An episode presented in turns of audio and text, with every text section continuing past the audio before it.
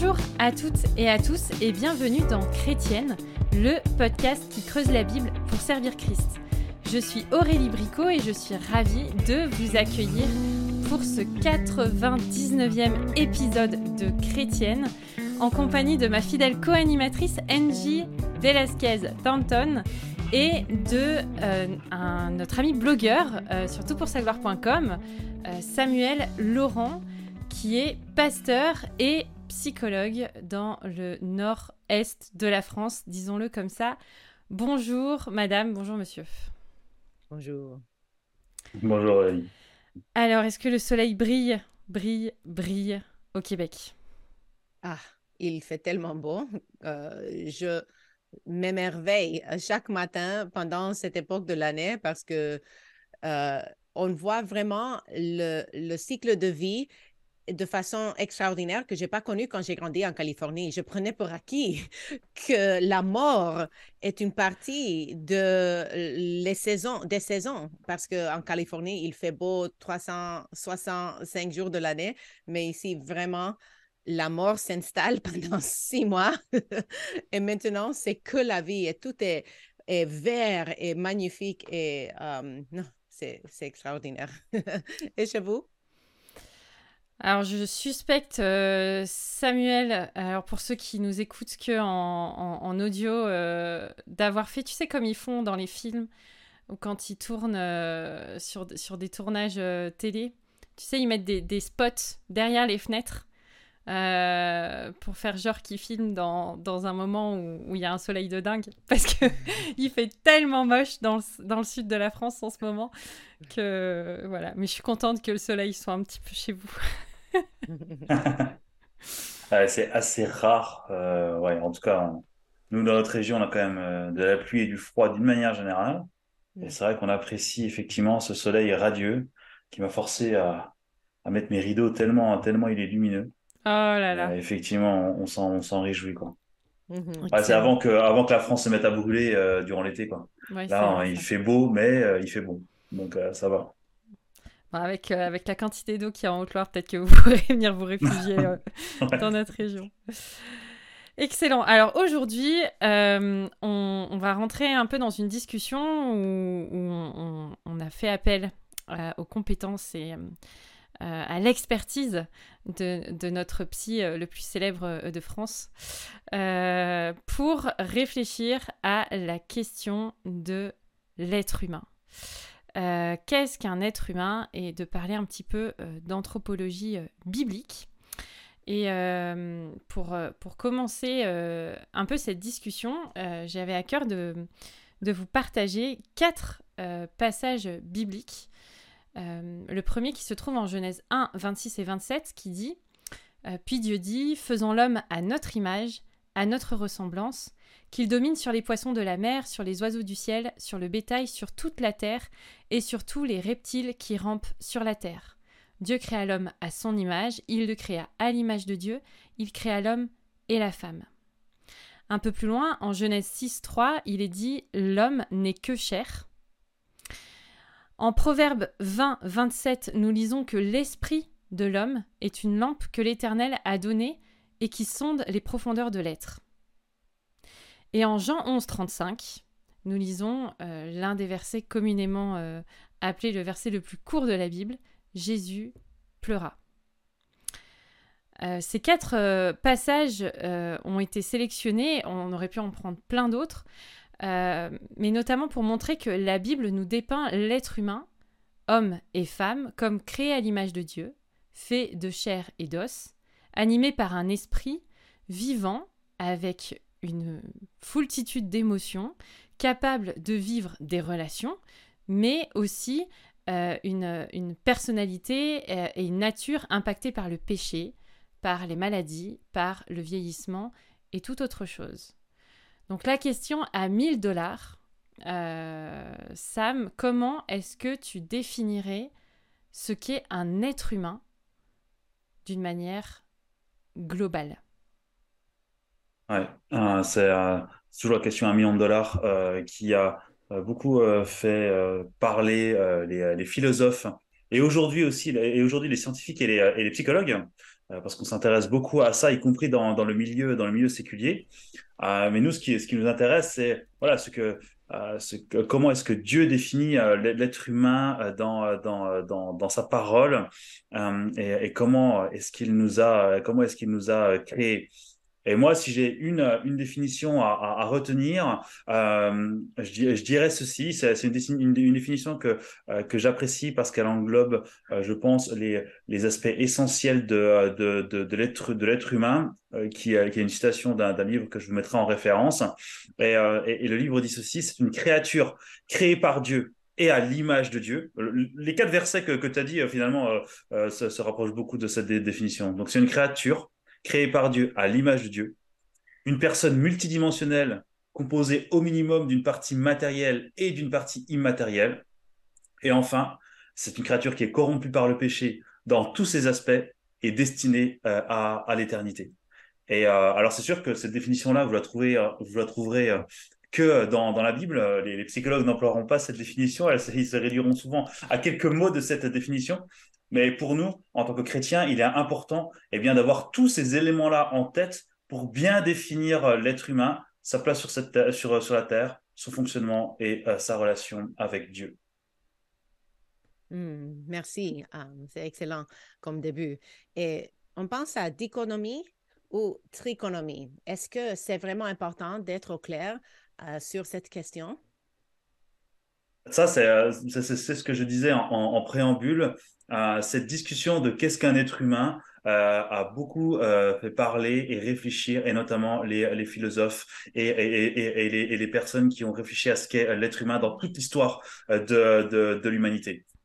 Et c'est vrai que la question de dichotomie et de trichotomie, même si aujourd'hui la, la, trichotomie euh, euh, est en train de disparaître pour laisser place à quelque chose de, différent euh, lié à notre culture, euh, sont des, éléments que, l'on trouve non seulement eh bien, parmi les théologiens bibliques et chrétiens, mais aussi dans d'autres courants philosophiques, que ce soit en Grèce antique, etc., comme par exemple avec, la dichotomie.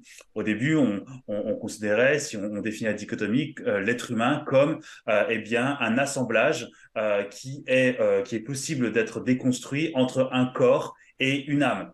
La, la trichotomie est un peu plus complexe parce qu'en fait, hein, il dissocie l'être intérieur entre l'âme et l'esprit. En d'autres termes, il différencie pour la plupart des courants entre ce qui est des compétences intellectuelles intérieures et ce qui est lié à la, spiritualité et à la relation avec le divin, euh, avec avec les choses de l'au-delà dans différentes dans différentes religions. Il faut bien admettre que la trichotomie, on, on en parle pratiquement plus euh, aujourd'hui. Aujourd'hui, le grand enjeu, euh, c'est la question de, de, la de, de, la dichotomie et du monisme. Avant, le, le, le, monisme était quelque chose qui avait été particulièrement délaissé, c'est quelque chose que, euh, où l'être humain était qu'un ensemble unique. Et en fait, il revient massivement aujourd'hui euh, avec eh bien l'exploration du, du corps humain et notamment l'exploration du cerveau. C'est ce qu'on dit souvent euh, dans, en, dans, dans, les sciences. On a entre nos deux oreilles euh, l'élément le plus complexe de l'univers euh, moins l'univers. C'est vraiment la, chose la plus compliquée euh, que, que, que l'on peut appréhender dans, dans le monde euh, matériel. Et, euh, et, du coup, avec euh, depuis les années 50, avec l'arrivée notamment de l'exploration par imagerie euh, du fonctionnement du, cerveau, eh bien, beaucoup de courants scientifiques se sont dit, bah en fait, bah non, en fait, on est notre cerveau. finalement, on n'est qu'un agrégat d'atomes et, de molécules. Ça explique nos comportements humains et on va aller dans, dans ce sens-là. Et donc, en fait, le, le, gros enjeu par rapport à la composition de, de l'être humain, c'est de se dire, est-ce que l'âme existe? Est-ce que l'âme, comme partie euh, immatérielle, euh, existe? Et la deuxième question sous-jacente, c'est de, se dire, ben, à quoi sert l'âme du coup? Euh, Puisque aujourd'hui, on, comprend un peu mieux ce qu'est le, corps humain.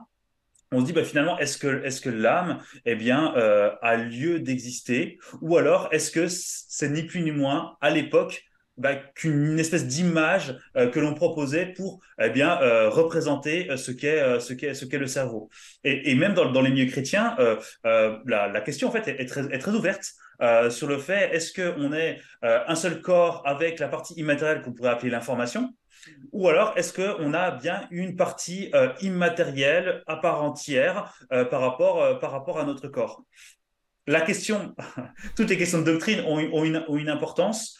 Euh, aujourd'hui, dans, le milieu chrétien, euh, euh, le, principal enjeu, c'est de se dire, ben, si on répond à l'une ou si on va dans l'une ou l'autre direction, finalement, qu'est-ce que ça a comme implication dans notre vie chrétienne, dans, la question du salut, du salut en Jésus-Christ et, par rapport, à l'au-delà?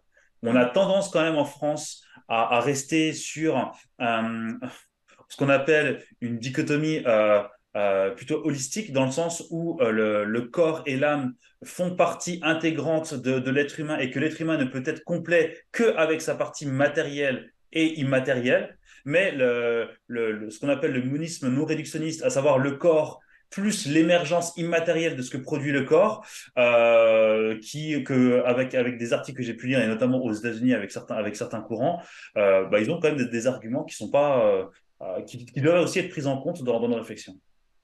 Hmm. Um, c'est fascinant et je pense au fait que récemment, uh, j'ai su de plein de livres qui sortent sur uh, l'embodiment, le, fait de vivre dans notre corps en tant que chrétien, parce qu'on a négligé cet aspect de, notre être matériel et de comment ça joue un rôle avec notre être spirituel. Je pense au livre de Greg Allison sur le sujet, ou Sam Albury a sorti un livre récemment aussi. Um, donc, comment est-ce que cette um, synergie entre l'âme et le corps dans le domaine théologique euh, se manifeste euh, dans ton expérience? Ouais. Il y a, la, question du... Euh, il y a un débat, un débat théologique qui, discute en fait sur euh, est-ce qu'on doit comprendre littéralement la Bible et notamment par rapport à la question de, de, de, l'âme humaine comme, comme partie euh, euh, indissociable du, de, l'être humain J'aurais tendance à dire oui, et notamment par rapport à la question de l'état intermédiaire qu'on voit notamment dans, l'Apocalypse, etc., où ça semble assez, en tout cas moi ça me semble assez clair que, que l'être humain euh, est, composé euh, de, deux parties distinctes. Pour autant, lorsqu'on lorsqu'on voit, euh, et, notamment la, restauration et, la glorification de, l'être humain, il n'est jamais question de l'âme unique. Euh, lorsqu'il y, a la résurrection des corps. C'est-à-dire qu'il y, a toujours la, question que l'être humain est forcément composé de corps et âme. Et que lorsqu'il y a euh, cet état intermédiaire, en fait, il est que transitoire. C'est un, état particulier à un moment donné de, notre, histoire, sauf si Jésus revient euh, de notre vivant que les êtres humains vont vivre, mais en fait, c'est pas, pas l'état normal de, de, de, de l'être humain. Pour nous, et, comme tu l'as dit, je pense qu'il y, a des implications fortes, euh, notamment dans euh, une, résurgence euh, dans, les milieux chrétiens de, de, la spiritualité à outrance, où, comme tu le disais, on avait tendance à négliger le corps comme dans certaines euh, philosophies ou comme dans certains euh, euh, courants religieux, où le corps est quelque chose de négligeable, de mauvais, etc. Et il faut s'en débarrasser le plus possible, il faut s'en détacher le plus possible. Or, la Bible ne dit pas du tout ça. Or, on voit bien que Dieu met une importance particulière à la question du, du, du, corps humain, que c'est une partie intégrante de, de, de, de l'être humain et que et on le voit notamment euh, lors, de, lors de la restauration et de la glorification, qui sera restauré, qu'on aura, un nouveau corps physique de chair. Au paradis, on ne sera pas juste une petite âme flottante dans, dans, dans, les airs, on aura un corps physique. Je l'aurais tendance à dire pas si différent que, que celui que, que l'on a, que, a aujourd'hui, parce que je suis plutôt continuationniste. Euh, mais, mais du coup, euh, pour notre vie sur Terre aujourd'hui, on voit que cette question-là est importante pour prendre en considération d'une manière équilibrée tant les questions qui sont liées à notre corps physique que aux questions, euh, euh, euh, spirituelles. Mais là, là où j'aimerais apporter une précision, c'est que, comment dire, ce qui, est, lié à notre corps est aussi spirituel, la manière dont on se nourrit, la manière dont on traite notre corps également. Il ne faudrait pas non plus dire que tout ce qui est lié à notre corps n'est que matériel, parce que nos comportements ont des vertus morales, disent quelque chose de notre vision du monde et de notre obéissance à Dieu. Euh, mais l'enjeu aujourd'hui, eh bien, c'est euh, d'avoir un apport équilibré en fait entre ce qui est immatériel et immatériel, chose que l'on avait, euh, chose que l'on avait négligée pendant pendant un certain temps et qui revient aujourd'hui, comme comme tu dis, avec certains auteurs, bon, principalement anglophones, qui traitent de ce sujet d'une manière vraiment intéressante. Excellent. on a quand même beaucoup de, passages dans le Nouveau Testament où Paul même parle du corps. Euh, donc, soit il y a des versets qui ont été un peu mis de côté, euh, mais euh, voilà, je, pense à la manière dont il, il assujettissait son corps, il, se disciplinait aussi dans, ce domaine-là. Et pour l'expérimenter personnellement, c'est vrai que tout ce qui est même du domaine du sport, ça nous aide à vivre mentalement différemment euh, on est beaucoup plus résilient et, même en termes de concentration, euh, ça, aide aussi euh, pas mal de choses à ce niveau-là. comment, comment le monisme arrive à, résoudre la question de, la mort du corps? Du coup, l'âme, elle devient quoi quand le corps meurt? En fait, pour, pour, pour eux, dans, ce que, dans ce que j'ai lu, il, laisse un peu de côté euh, l'état intermédiaire en se disant, ben voilà, c'est soit Jean qui a vu ça ou etc. Et en fait, il, voit vraiment euh, le corps comme euh, le réceptacle de, de, de, ce qui est immatériel chez l'être humain. je, c'est des trucs un peu de geek, hein, mais c'est comme, comme dans la question de la physique dans, la physique rationnelle, il y a le monde matériel, et en fait, il y a quelque chose qui s'échappe de, l'univers, ce qu'on ce qu'on dépense et ce qu'ils appellent l'information. Pour euh, l'univers visible, il est composé de l'univers matériel et autour de tout ce qui est information, que, l'on a que l'on a généré, certes qui est qui est perdu, mais qui quand même existe d'un point de vue d'un point de vue euh, immatériel. Et ben c'est exactement la même chose. Dans on va dire dans alors il y a deux choses. Il y a soit le monisme radical, mais clairement qui moi je pense est hérétique parce que il met vraiment de côté la partie immatérielle euh, de, de l'être humain.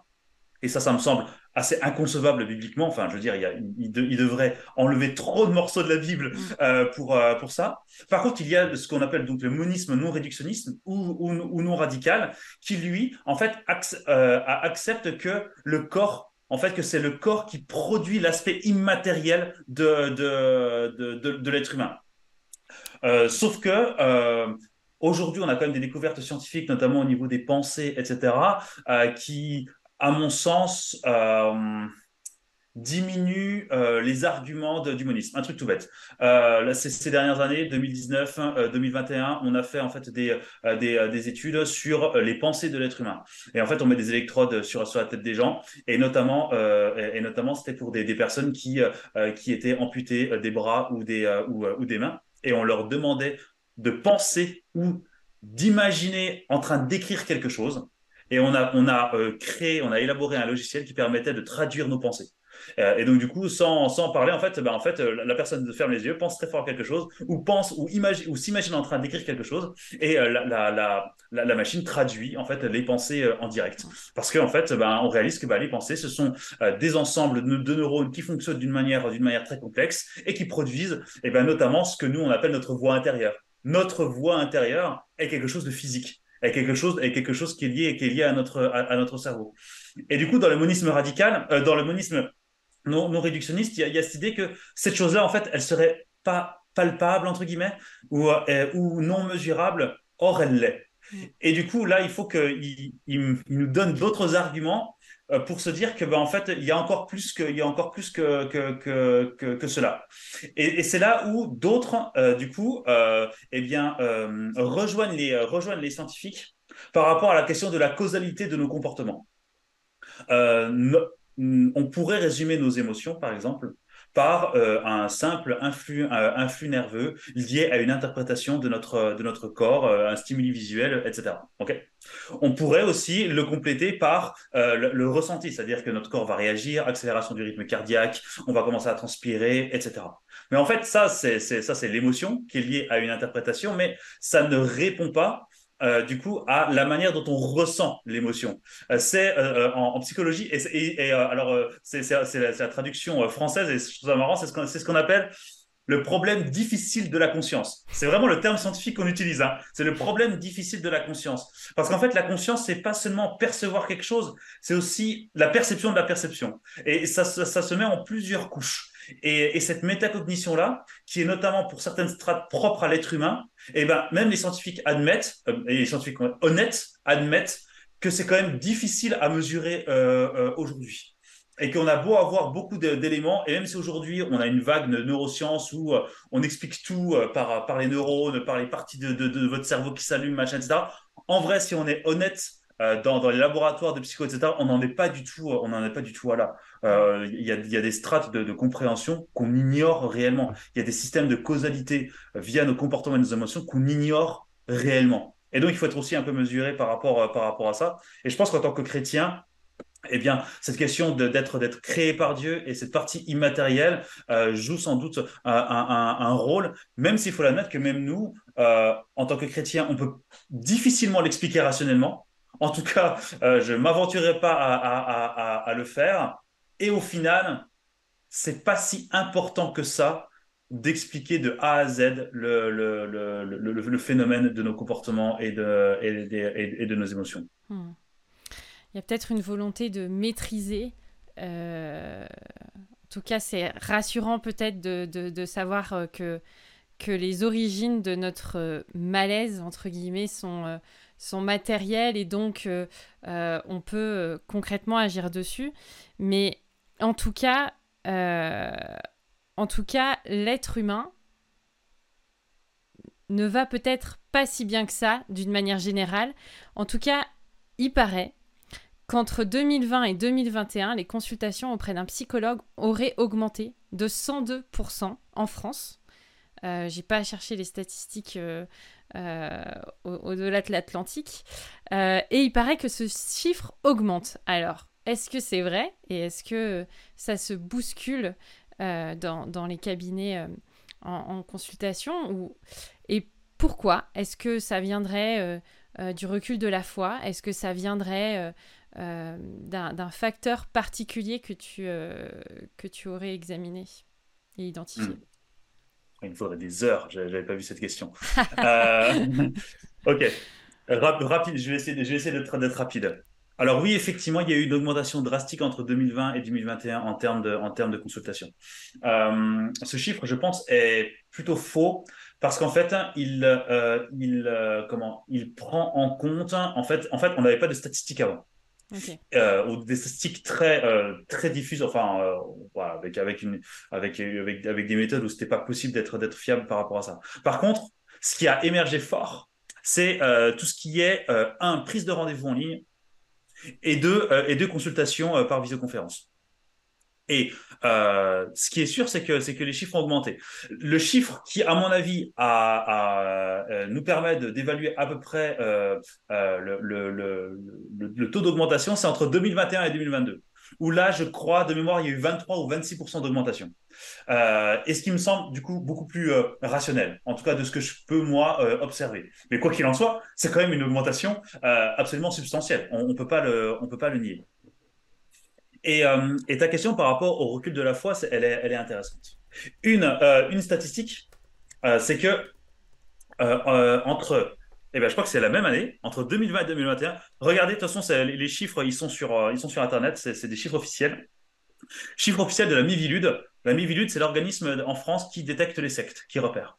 Et en fait, et je crois que c'est entre 2020 et 2021 ou 2019-2020, mais le, le, Covid, quand? C'était 2020 eh ben, c'est entre 2020 et 2021, du coup.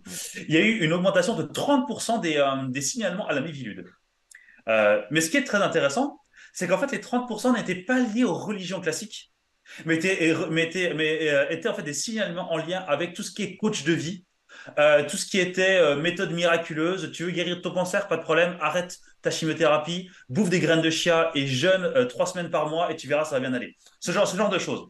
Et du coup, y a, y a, et du coup on voit que euh, l'être humain, et notamment dans, cette période-là, a vécu une, période où les crises existentielles étaient propices. Ça ne veut pas dire qu'il n'y a pas de crise existentielle ailleurs, mais que les différents moments d'incertitude qu'on a vécu, notamment avec le Covid, avec la guerre, avec l'énergie, avec la nourriture, etc., fait que ça pose des questions aux êtres humains.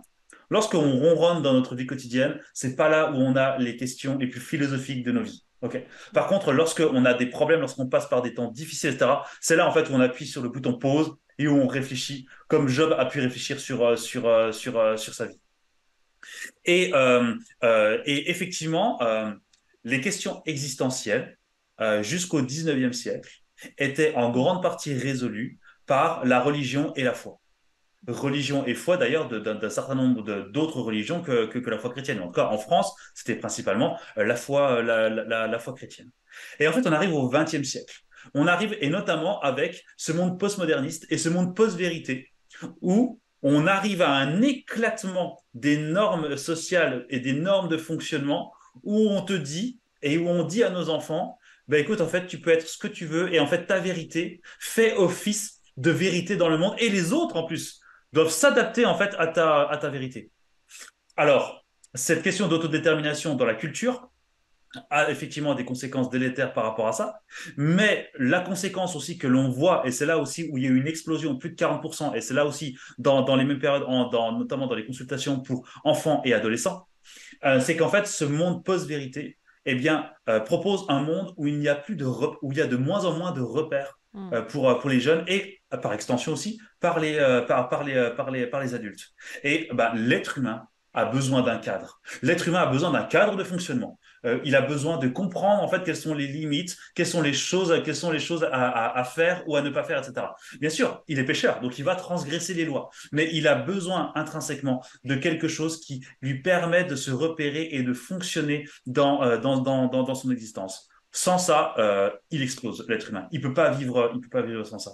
Et, aujourd'hui, avec toutes les remises en cause qu'il y a eu, autant d'un point de vue global et mondial que d'un point de vue sociétal et culturel, fait que l'être humain euh, va, euh, en tout cas aujourd'hui, passe par une période de crise existentielle extrêmement importante et qui fait que nous les psychologues on aura du travail jusqu'à la fin de notre existence sans aucun sans aucun doute vu vu les chiffres qui ne cessent qui ne cessent d'augmenter euh, et, effectivement, euh, je pense que, et notamment pour nous en tant que, en tant que chrétiens, on a un vrai témoignage et une opportunité, sans vouloir euh, dire que, sans vouloir mettre l'évangélisation d'un point de vue rationnel, mais où on a de bonnes accroches avec aujourd'hui le, monde et les, et, les personnes qui, qui nous entourent, parce que, et c'est ce que j'observe aussi, on vit les choses d'une manière, d'une manière différente, parce que nous, nos repères, malgré tout ce qui se passe autour de nous, un, ne change pas, et deux, eh ben, sont écrits dans la Bible.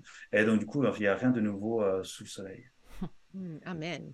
Et, je pense concrètement que quand on a, ce repère, euh, on, a quelque chose à donner au monde. Euh, de quelle manière est-ce que la Bible nous aide à mieux comprendre qui nous sommes et comment nous fonctionnons? Ouais. Il y a, je, je pense qu'il y a deux grandes deux grandes réponses par rapport, euh, par rapport à ça. Il y a déjà la question de la place de l'homme dans, dans, dans, le monde. Les gens cherchent leur place dans le monde. On, cherche à comprendre pourquoi est-ce qu'on est ici dans une, dans, dans une petite boule euh, absolument insignifiante qui tourne autour euh, d'une boule de feu gigantesque qui, qui est entourée de, de milliards et de milliards d'autres boules de feu gigantesques c'est quand même du délire. Euh, et, que même malgré toutes les interventions, même malgré toutes les prouesses technologiques, eh ben, on est les seuls dans l'univers, pour le moment. ok? Et, euh, euh, l'être, humain, comment dire, a besoin de comprendre sa place dans, l'univers. La Bible y répond. la Bible nous aide à comprendre ce qu'est le monde. Et, du coup, nous aide à comprendre qui est Dieu, nous aide à comprendre qui on est en tant, en tant, que, en tant que créature, nous aide à comprendre pourquoi est-ce que le monde va mal, pourquoi est-ce que l'être humain fait, en fait toujours à sa tête, euh, pourquoi est-ce que, le, le, etc. Et ça, et ça c'est, à mon avis, euh, une des principales réponses que, que la Bible apporte. Le monde va mal, ce n'est pas étonnant, l'être humain est pécheur, mais Dieu, euh, dans sa grâce, a accompli son plan de rédemption par Jésus-Christ euh, qui est venu sur terre et qui reviendra euh, juger le monde et euh, glorifier eh bien, ceux qui sont avec, avec, avec lui.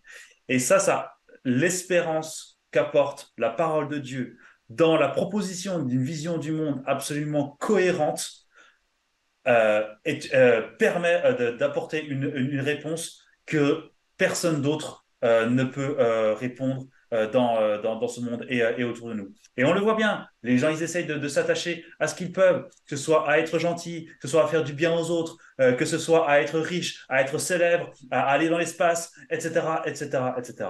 Mais il n'empêche que les gens, eh bien, ne sont pas satisfaits de, de leur vie. Parce qu'en fait, ils ne courent pas après le, après le, après le, bon, le, bon objectif. Le deuxième point, euh, eh bien, il est, euh, et, je trouve ça très intéressant parce que euh, lorsque je fais de l'accompagnement biblique avec des chrétiens, ils sont souvent surpris de la manière dont la Bible répond parfaitement à leurs problématiques. Et elle, elle répond à leurs problématiques sous deux aspects. Le premier, c'est par rapport au fonctionnement de l'être humain d'une manière, manière générale. C'est ce que, c'est souvent ce que dit Pauline, mon épouse, qui est également psychologue. Bah ouais, nous, en tant que psy, quand on lit des cours, des articles, etc., euh, bah on se dit, ouais, c'est cool, on a découvert ça, mais en fait, la Bible le dit depuis déjà, déjà des millénaires. Et, ça, en fait, pour moi, c'est vraiment, intéressant parce que ça nous permet de, voir que, bah, enfin, déjà que pour nous, en tant que scientifiques, il y a une vraie cohérence aussi avec la Bible. Et je suis heureux euh, je ne sais pas si j'ai déjà dit la dernière fois d'être psychologue au 21e siècle. Si j'avais été psychologue au 20e siècle, j'aurais été avec la psychanalyse et tout, et j'aurais bien vu qu'il y aurait eu une dissonance importante, un écart important entre ce que j'apprenais à l'école et euh, la Bible. Or là, il faut quand même bien admettre qu'avec euh, la, psychologie moderne et les sciences qu'on peut apporter, eh bien, il y a, une adéquation qui, qui nous permet d'être cohérent dans la question des émotions, dans la question du comportement, dans la question de nos habitudes, euh, etc. Il y, a, des choses extrêmement logiques qui nous permettent euh, de, nous retrouver et d'être et d'être en cohérence. Alors que les choses soient claires, euh, et c'est ce que je disais par rapport à la psychanalyse, si la Bible disait différemment de la psychologie, je vous dirais clairement, ne n'écoutez pas la psychologie et suivez la parole de Dieu. Ça, il faut être il faut être très clair. Mais là, en l'occurrence, il faut quand même bien admettre que la psychologie du 21e siècle eh bien, possède beaucoup plus de points de contact que celle du, du 20e ou celle du 19e. Donc ça, c'est vraiment quelque chose d'encourageant qui nous permet, en tout cas, nous, en tant que psychologues, de se poser de bonnes questions par rapport à nos accompagnements et notamment ce qu'on peut faire dans le séculier et dans le, et dans le, et dans le libéral. Et le deuxième point que je trouve euh, qui, à mon sens, est encore plus important, c'est que de bien des manières, euh, Dieu aurait pu rédiger la Bible d'une manière, de, de manière différente. Il aurait pu résumer euh, l'évangile en une phrase, comme euh, a fait notre cher ami Florent. Euh, il aurait pu nous faire un espèce de, manifeste en, en, 10 points, comme avec le décalogue. il aurait pu faire plein de manières différentes. Et au lieu de ça, eh bien, il nous, propose des histoires d'hommes et de femmes qui ont parcouru la, même terre que, nous et qui ont été en proie aux mêmes problématiques que nous, aux mêmes luttes que nous, y compris Jésus-Christ. Et je trouve que cette question d'exemplarité et de mimétisme est quelque chose qui répond parfaitement à la question comment est-ce que l'on fonctionne? Parce que ben, dans la Bible, en fait, on n'a pas que des héros sans peur et sans reproche qui sont victorieux sur tout, etc. On a principalement une bande de losers qui se, qui se, succèdent de siècle en siècle et de génération en génération et qui nous montrent à quel point eh bien, l'être humain est corrompu par le péché et que rien ne peut euh, lui permettre eh bien, de venir, de, de, venir, à Dieu. Et il a fallu que ce soit Dieu qui, vienne lui-même en tant que, en tant qu'être humain pour nous, euh, pour, pour nous rencontrer. Et surtout que ça nous donne d'excellentes leçons lucides euh, sur la manière dont on est en tant qu'être humain nos, mauvais désirs, nos tentations et, et, et, et, nos luttes. Et dans la parole de Dieu, on voit non seulement comment se comportent les êtres humains, donc souvent comme nous, mais on voit surtout comment est-ce que Dieu répond. Et on voit au travers de ces histoires comment est-ce que Dieu s'exprime clairement vis-à-vis de ces personnes. Et très souvent, on voit que Dieu est souvent moins sévère que ce qu'on imagine et euh, beaucoup plus bienveillant et miséricordieux que ce qu'on pourrait euh, de, que ce qu'on pourrait imaginer. Et, je trouve que ça, encore une fois, que c'est Dieu la star du euh, du du fil rouge de, de, de, la Bible. Mais du coup, ça nous en, ça nous apprend énormément sur notre rapport à Dieu et sur notre et sur notre fonctionnement. Et cela nous permet vraiment d'appuyer nos encouragements et nos conseils et bien sur des choses que Dieu, dans sa souveraineté, nous donne de lire aujourd'hui au, au, au, au 21e siècle. 21e siècle pardon. Excellent. Euh, excellent. Ça fait bien réfléchir tout ça. Euh... Bon, j'ai un problème psychologique. Il faut que tu m'aides. Vas-y. Parce que. C'est gratos. Ouais, c'est gratos. C'est excellent. en plus, personne nous écoute. C'est génial. C'est ça. Euh... Parce que quand on, quand on fait un peu d'introspection comme ça, là, sur les profondeurs de, de l'être humain, on, c'est quand qu'on s'arrête Avant de déprimer ou, euh, ou après avoir fini de déprimer? Parce que je trouve que dans l'introspection, il euh, y a quand même... Il euh, n'y a pas grand-chose de bon à l'intérieur de nous. Ou alors j'ai un problème de vision. et c'est un ophtalmo qu'il faut que j'aille plutôt voir. Mais donc, quel est le but que, que, poursuit en, quelque sorte l'anthropologie biblique? Est-ce que c'est le bien-être personnel? Est-ce que c'est de, de s'enfler de qui on est ou de, de, maîtriser un peu mieux qui nous sommes? Ou est-ce que c'est juste déprimé ou c'est mon côté peut-être défaitiste? Et, avant que Samuel ne réponde, j'aimerais seulement mentionner que euh, l'introspection euh, excessive peut-être caractérise certaines personnes et le manque d'introspection caractérise, caractérise d'autres. Donc, mm. moi, je n'ai, je, je n'ai pas l'habitude de me perdre dans l'introspection et j'en ai besoin d'un peu plus. Tandis que peut-être ton caractère un peu plus, je ne sais pas, mélancolique, euh, te fait te perdre dans, dans, ces pensées qui te rendent déprimé. Donc, euh, je pense qu'il y a peut-être un équilibre et Samuel va nous dire plus. C'est une double consultation comme un vieux couple. Vas-y. C'est ça. euh, c'est intéressant. C'est peut-être la différence entre, entre le, continent nord-américain et, euh, et, et la France. Euh, mais c'est vrai, et on voit, on voit des, des, différences culturelles quand même assez, assez importantes dans, euh, dans parfois euh, l'engouement, le dynamisme, ou alors nous les Français caractérisés par soit notre dépression, ce qui est d'ailleurs un, faux mythe, hein, puisqu'on n'est pas les plus gros consommateurs d'antidépresseurs. De, de, on n'est plus que cinquième maintenant dans le rang mondial, donc on perd des places. ou, ouais, ou alors notre, notre côté, notre côté râleur. Je, pense qu'en étant lucide sur, euh, nous-mêmes, euh, comme euh, Paul peut être lucide sur, lui dans, l'épître aux Romains, on pourrait facilement, effectivement, sombrer dans une espèce de mélancolie lucide où on se dit, bah, effectivement, l'être humain, l'être humain il, est vraiment pourri et on ne vaut pas grand-chose. Est-ce que c'est faux? Non, c'est pas faux. est-ce que c'est excessif? Probablement. Euh, je, je, pense que euh,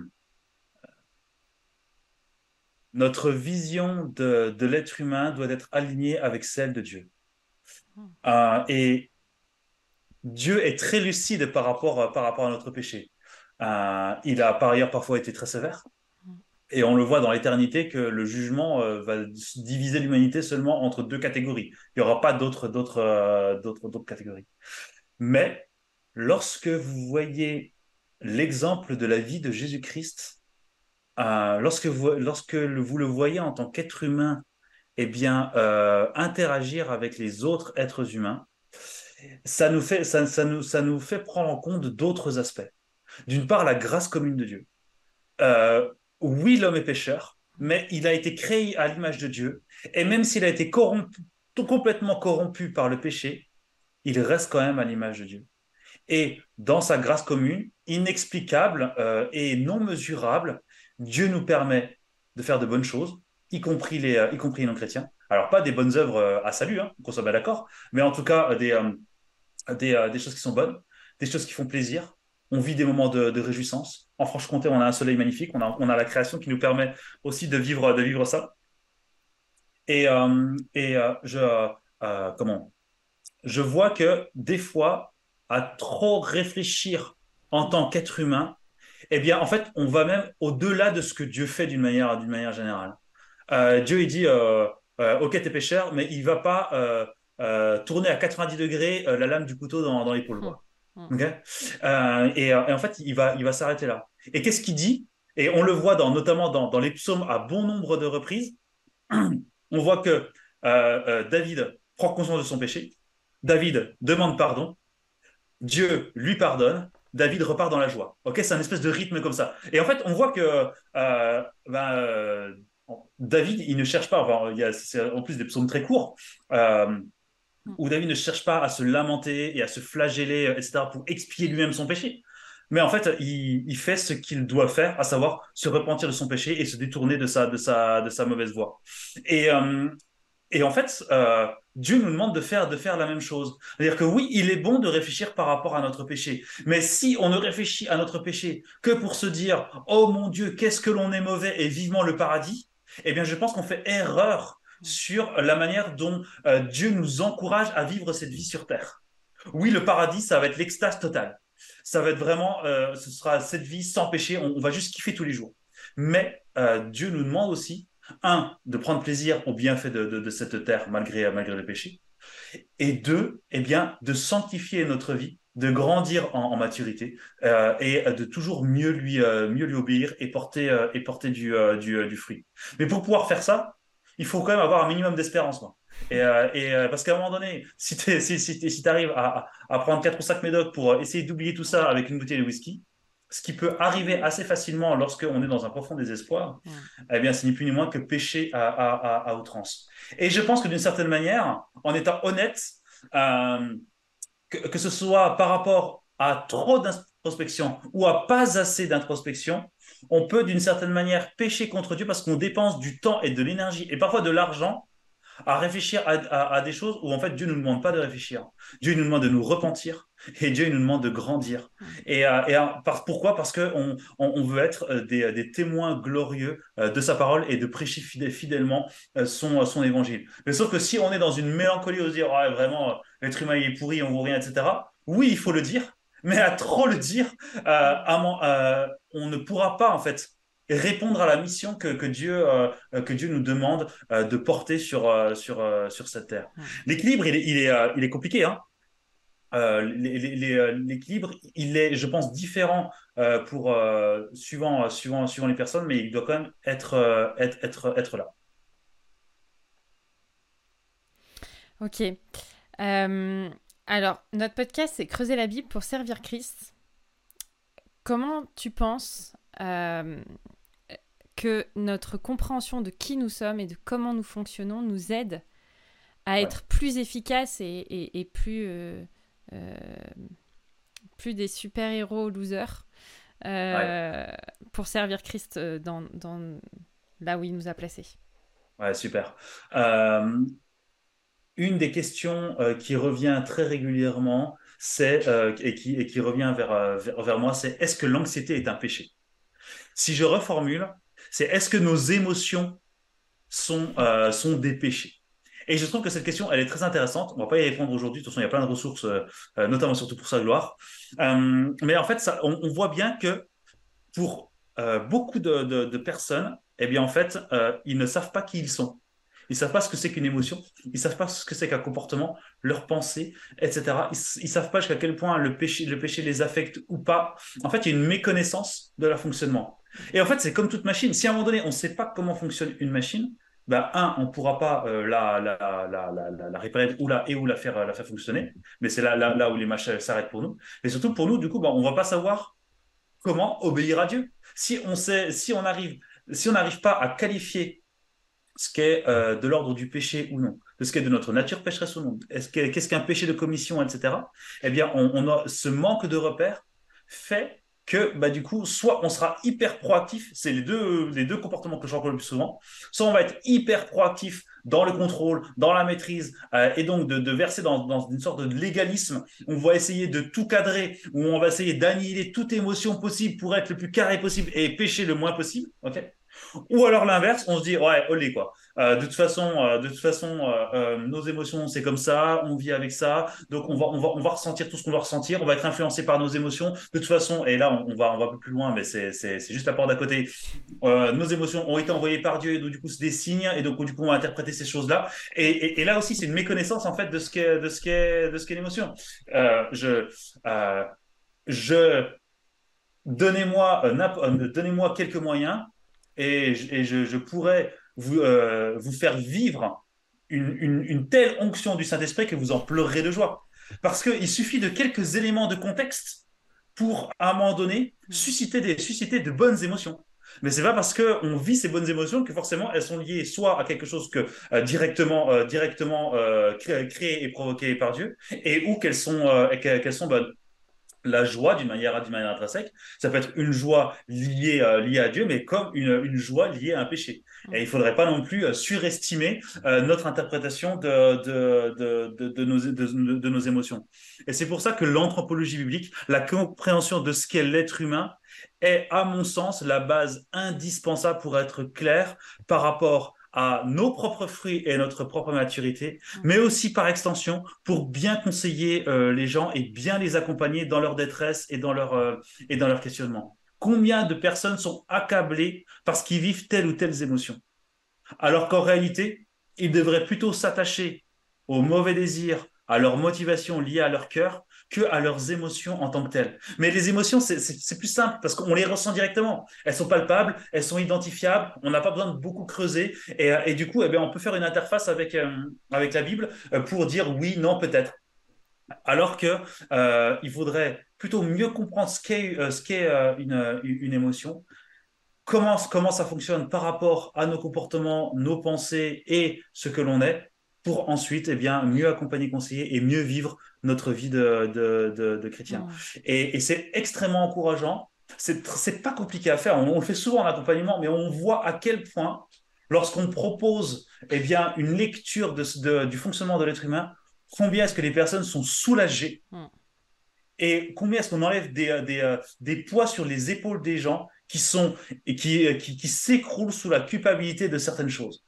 Euh, et, c'est dramatique. Et je n'en veux pas aux, pasteurs euh, et, aux églises, mais c'est juste que d'une manière générale, euh, bah, on n'enseigne pas ça aux, gens. On n'enseigne pas ça en, institut biblique ou en, ou en fac de théologie. Et, et du coup, c'est dommage parce qu'aujourd'hui, il y a un manque. Alors, en francophonie, mais je suppose, je suppose aussi dans, le monde anglophone, terrible mmh. par rapport à cette, à cette bonne compréhension de, de, de, de l'être humain. Si on comprend comment l'être humain fonctionne, alors on, on, aura de bien meilleures âmes, euh, armes pour pouvoir grandir en, maturité et, euh, et, euh, et, et, se sanctifier les, les, uns les autres. Hmm. Excellent. Ça fait trois fois que je dois dire excellent. Ainsi soit-il. Si, si, ouais, c'est le moment d'en parler, je pense. si vous avez envie d'aller plus loin sur ces questions et d'être un peu plus outillé sur le fonctionnement de, l'être humain. Euh, il y a une formation euh, qui vient de naître euh, et il y a un camp qui va se dérouler à, à Teen Ranch à la Toussaint 2023 entre le 29 octobre et le 4 novembre et Sam sera accompagné de sa chère et tendre euh, psychologue préféré, pour, euh, pour justement euh, nous enseigner et nous conduire dans les méandres et le labyrinthe profond de l'être humain. On, vous mettra le, lien dans le descriptif, mais c'est l'occasion de, de, prendre le temps de, de, se former et pour être un peu plus efficace dans notre service. Avant de se quitter, brièvement, est-ce que tu as des, références de livres euh, à nous conseiller sur le sujet? Oui. Alors, sur le sujet et par extension. Euh, un, livre de geek, d'accord?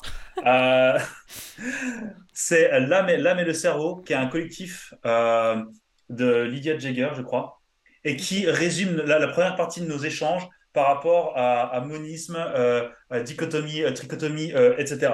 Euh, il y en a un qui vient de sortir aussi, c'est euh, Ne suis-je que, mon cerveau, qui euh, présente des, éléments un peu plus, actuels. celui-là, est quand même très scientifique.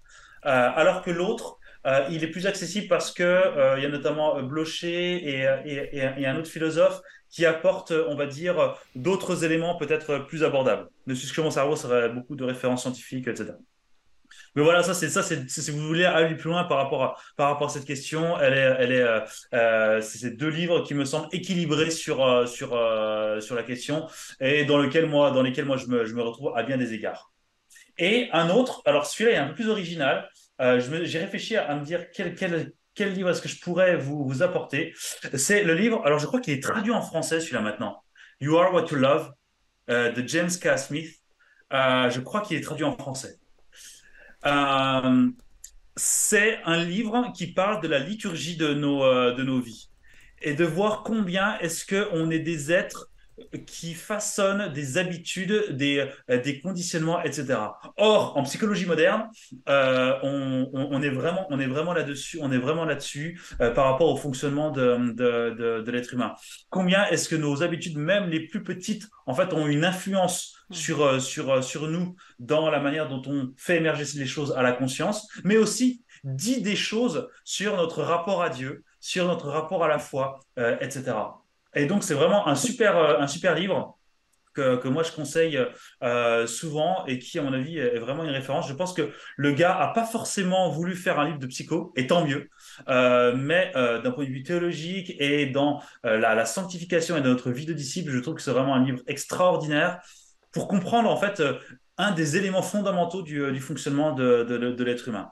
Et si jamais euh, le livre est compliqué pour vous, bah, venez au, camp de formation Teen Ranch et, euh, et, on vous expliquera ça en détail et pendant plus, plusieurs heures pour que vous soyez mieux équipés. Youpi. Trop bien. merci beaucoup Sam d'être venu répondre à toutes nos questions. Euh, un format de, podcast qu'on aimerait euh, potentiellement euh, renouveler sur d'autres thématiques à l'avenir. Donc si jamais vous avez des, sujets comme ça que vous voudriez qu'on aborde avec un, un professionnel, n'hésitez pas, vous pouvez nous écrire à chrétienne au singulier gloire.com ou si vous avez des questions sur d'autres sujets, c'est avec grand plaisir qu'on vous répondra. Merci de votre écoute, merci de votre attention. N'hésitez pas à partager ce podcast si vous pensez qu'il peut aider et encourager des frères et sœurs euh, dans la foi pour, euh, pour leur service au... pour leur service. Merci à Sam, merci Angie et on se retrouve la semaine prochaine pour un nouveau podcast. Bonne semaine. Bonne semaine.